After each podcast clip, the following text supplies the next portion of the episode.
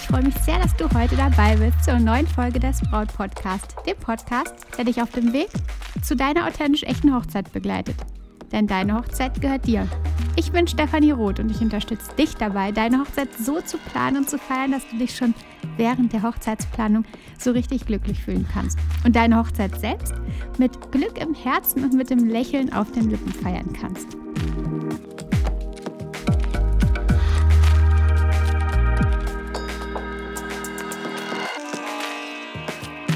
Heute habe ich etwas ganz Besonderes für dich.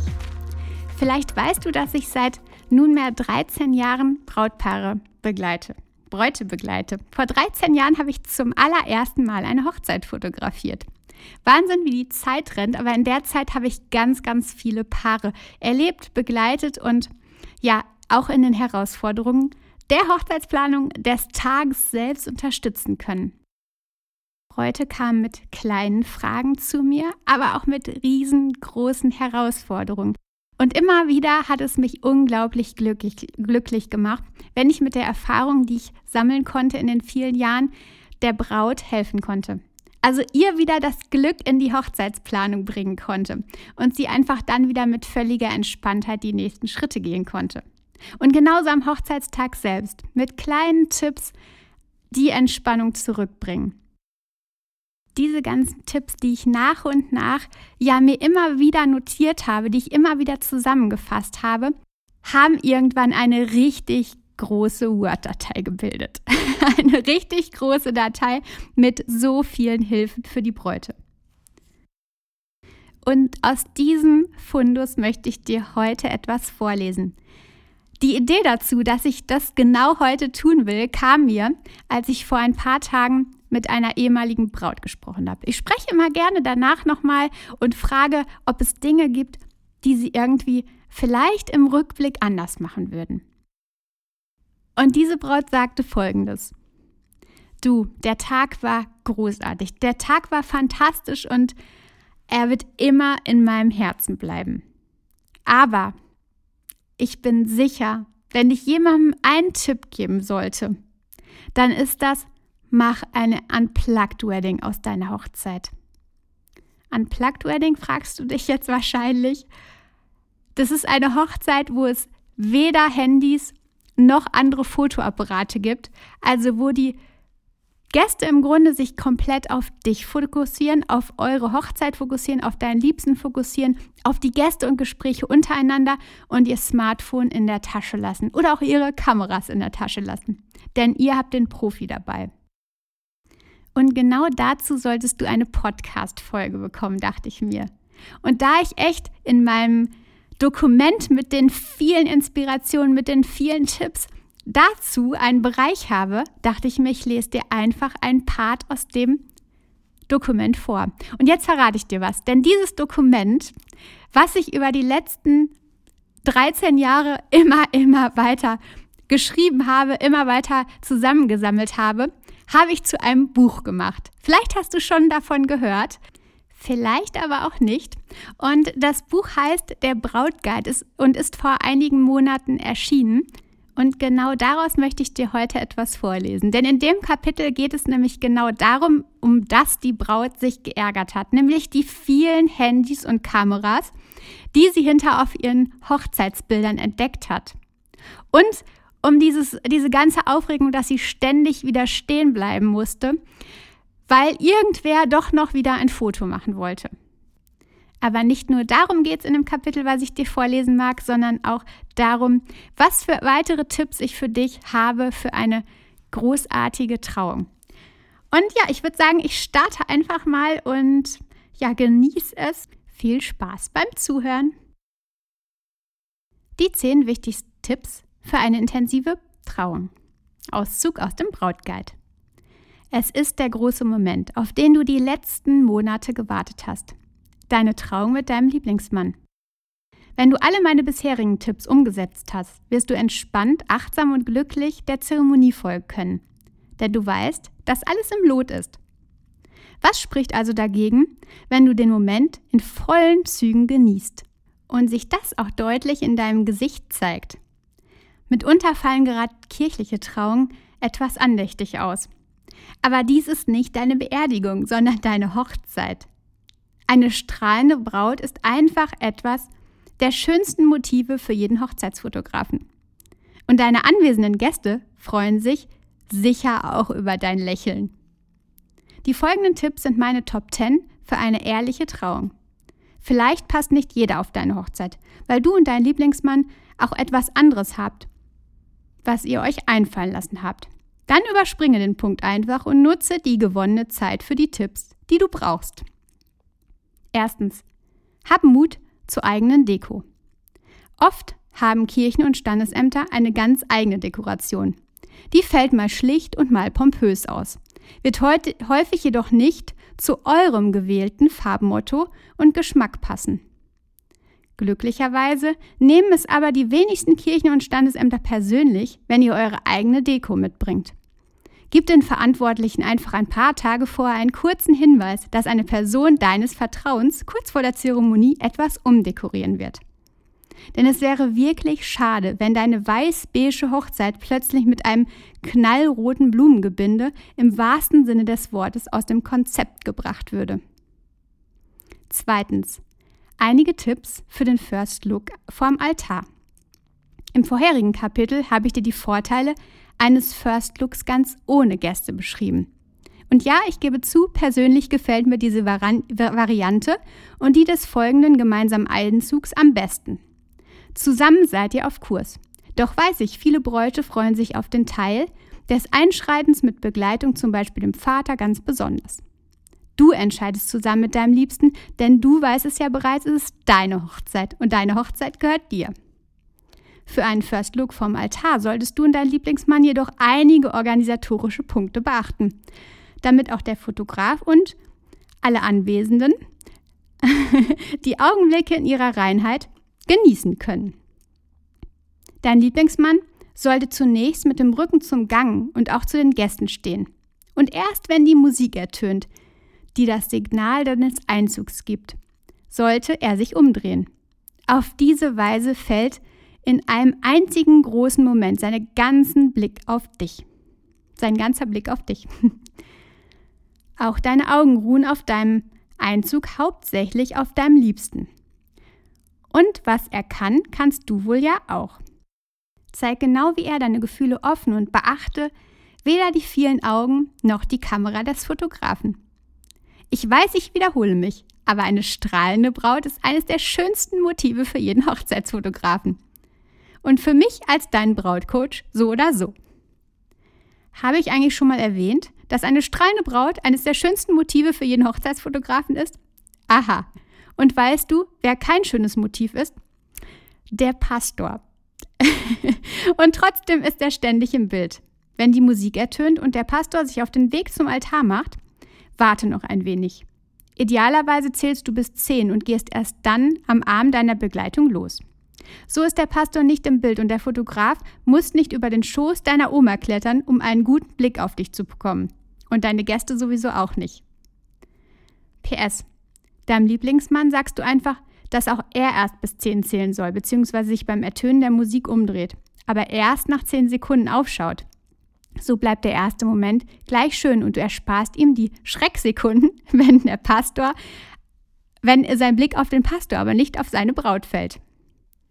Drittens. Danke, wir haben einen Fotografen. Oft verteilen Brautleute kleine Einwegkameras an ihre Gäste. Das ist eine wirklich schöne Idee, denn sie sorgt erstens für Beschäftigung, wenn du, auch, wenn du und dein Mann gerade nicht anwesend seid und zweitens natürlich für viele unterschiedliche Fotos von zahlreichen Momenten der Hochzeit. Aus ganz eigenen Blickwinkeln. Dennoch solltest du diese Kameras erst nach der Zeremonie verteilen, zum Beispiel zum Essen oder der Party. Denn wenn jeder bereits vor der Trauung eine Kamera erhält, wird auch jeder während der Trauung knipsen. Du brauchst aber gar nicht 200 Bilder in schlechter Qualität vom Ringtausch, sondern nur einige wenige gute. Und dafür hast du deinen Hochzeitsfotografen. Ein Profi weiß genau, wo er stehen muss, um herausragende Bilder zu kreieren und dennoch nicht im Weg zu sein. Onkel Knut weiß das nicht. Und schon so manch ein Gast lief auch mir schon im entscheidenden Moment durchs Bild. Beseelt vom Gedanken, selbst das tollste Foto zu schießen. Ob nun mit Einwegkamera, Handy oder der eigenen Spiegelreflexkamera, die wahrscheinlich dann auch noch den Piepton von sich gibt. Weise deshalb im Programmheft schon darauf hin, dass ihr einen Fotografen habt und eigene Fotos oder auch Videos während der Zeremonie nicht erwünscht sind. Gerne übernimmt das aber auch der Pastor oder eure Standesbeamtin. Verbunden mit der charmanten Erklärung, dass ihr die Gedanken eurer Gäste lieber auf euch wisst, als bei den Einstellungen ihrer Kamera. Ihr habt einen Fotografen und einen Videografen gebucht? Informiert die beiden unbedingt im Vorfeld über den jeweils anderen Kollegen. Gerne sprechen sie sich bereits ab und können sich zumindest schon vorher auf die Situation einstellen. Ein Tipp am Rande. Onkel Knuts Camcorder auf Stativ, von zwei Seiten auf euch gerichtet, um die Trauung festzuhalten, sind leider keine gute Idee. Zum einen werden diese schwarzen Dreibeine ständig im Bild des Fotografen sein und das wollt ihr ganz sicher nicht. Zum anderen kann der Fotograf es nicht vermeiden, dass er in den wichtigsten Momenten der Trauung im Videobild sein wird, anstelle von euch. Denn ihr bezahlt ihn, ihn eben für die perfekten Fotos. Da kann er nicht zu jeder Zeit Rücksicht auf Onkel Knuts Stative nehmen. Und noch etwas. Kläre im Vorfeld mit dem Pastor oder dem Standesbeamten das Thema Fotos ab und lasse dich nicht darauf vertrösten, dass er oder sie das am Tag der Hochzeit schon mit dem Fotografen besprechen wird. Ich kenne Situationen, in denen der Fotograf dann nur noch vor einem reservierten Platz in der Bank fotografieren durfte oder nur dann, wenn Lieder gesungen wurden. Ihr solltet vorab Bescheid wissen. Sonst wirst du dich zum einen immer wieder fragend nach dem Fotografen umsehen und dich wundern, warum er keine Fotos macht, oder später verzweifelt nach den Fotos der Trauung suchen. Beruhigend für den Pfarrer sollte es sein, dass ihr einen Profi gebucht habt, der höchstwahrscheinlich ohne Blitz und äußerst zurückhaltend die Momente der Trauung ablichtet und außerdem zum Gebet die Kamera ruhen lässt. Viertens. Schau nicht direkt in die Kamera. Ich kann dich beruhigen. Wenn du und dein Herz allerliebster den Fotografen während eurer Trauung komplett ignoriert, ist das nicht unhöflich, sondern genau richtig. Denn wenn du immer aus allen möglichen und unmöglichen Blickwinkeln in die Kamera schauen willst, wirst du auf den Fotos aber eher wie ein neugieriges, Erdmännchen aussehen und nicht wie eine freudestrahlende Braut. Klar, die Tiere sind süß, aber du bist eine erwachsene Frau und süß sein war das letzte Mal mit fünf richtig attraktiv. Wenn der Fotograf für ein Foto euren direkten Blick möchte, wird er, ihr das, wird er euch das sicher sagen. Ansonsten tu einfach so, als wäre niemand mit der Kamera da. Das gilt übrigens auch während des ganzen Tages über. Moderne Hochzeitsreportagen leben von ihrer Natürlichkeit als stiller Beobachter. Im Übrigen solltet ihr euch nicht gehemmt fühlen, auch in der Kirche oder im Standesamt miteinander zu agieren. Du solltest nicht starr und steif dasitzen und alles über dich ergehen lassen. Du darfst deinen Verliebten, dein, du darfst deinen Liebsten verliebt ansehen, ihn anlächeln, ja ihn sogar etwas ins Ohr flüstern. Fühl dich frei wie ein Vogel. Es geht um euch und eure Liebe und das sollten doch auch alle sehen. Ganz nebenbei werden dann auch die Fotos viel lebendiger aussehen. Fünftens, verzichte auf unnötige Gegenstände. Gerade bei größeren Hochzeitsgesellschaften ist es meist nötig, dass die Zeremonie und eure Antworten per Mikrofon auch in die hintersten Reihen übertragen werden. Dennoch sieht es auf den Fotos später echt nach einem Aufnahmestudio als nach einer Hochzeit aus, wenn ständig der Mikrofonständer im Bild ist. Das gilt ebenso für Instrumentenkästen, Standstrahler oder Kabel. Reduziere deshalb die Technik auf das absolute Minimum und organisiere zum Beispiel ein Handmikrofon. Meist werden ohnehin Handmikrofone benutzt und lediglich auf Ständer gesteckt. Und diesen Ständer lässt du einfach weg. Wenn das Mikrofon gerade nicht gebraucht wird, könnt ihr es ja auf einen Stuhl oder auf den Altar legen lassen. Da fällt es nicht auf und ist genauso schnell zu Hand wie ein fest installiertes. Sechstens. Zeigt her eure Hände. Der Pastor, Redner oder Standesbeamte ist mittlerweile beim Ringtausch angekommen. Einer der schönsten Momente der ganzen Zeremonie. Natürlich willst du gerade hiervon Fotos haben und alle sollen einen Blick darauf erhaschen können.